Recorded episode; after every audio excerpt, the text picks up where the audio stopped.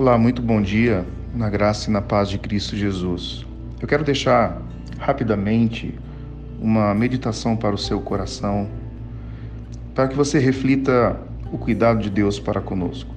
Alguns dias eu assistia uma, um desses programas que a gente vê sobre natureza, sobre animais, e me chamou, chamou a atenção um efeito de um pequeno inseto que vive no deserto.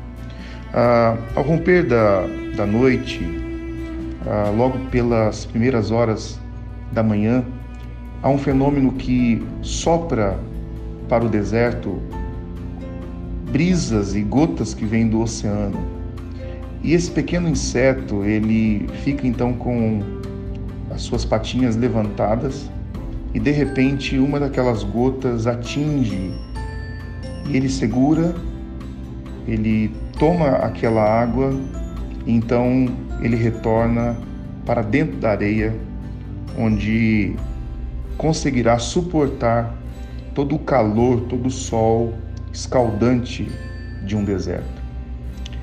O que me vem à memória a partir dessa analogia é o que o profeta vai escrever.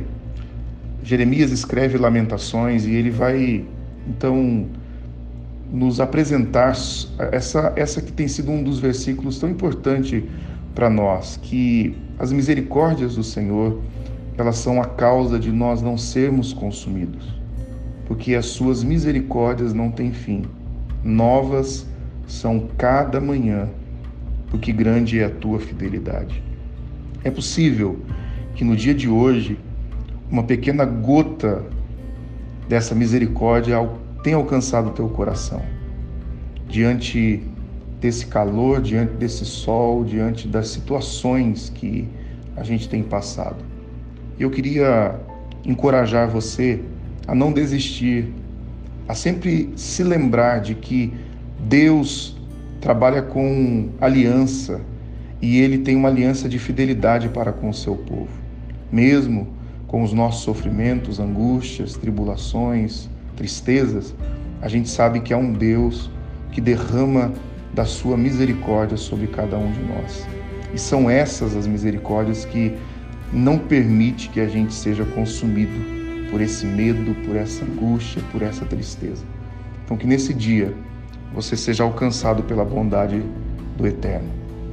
Senhor, eu oro pela vida de cada pessoa que me ouve nesse momento e que possamos no Senhor encontrar esse refúgio, esse lugar de descanso, esse lugar de renovo, esse lugar da misericórdia que o Senhor tem prazer em derramar sobre cada um de nós. Abençoe cada família que é representada por essas pessoas que me ouvem nesse momento, aonde estiverem.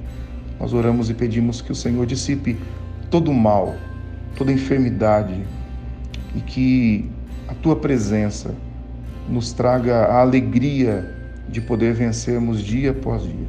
No nome de Cristo Jesus eu oro. Amém. Um abraço do seu amigo Joézer da Silva.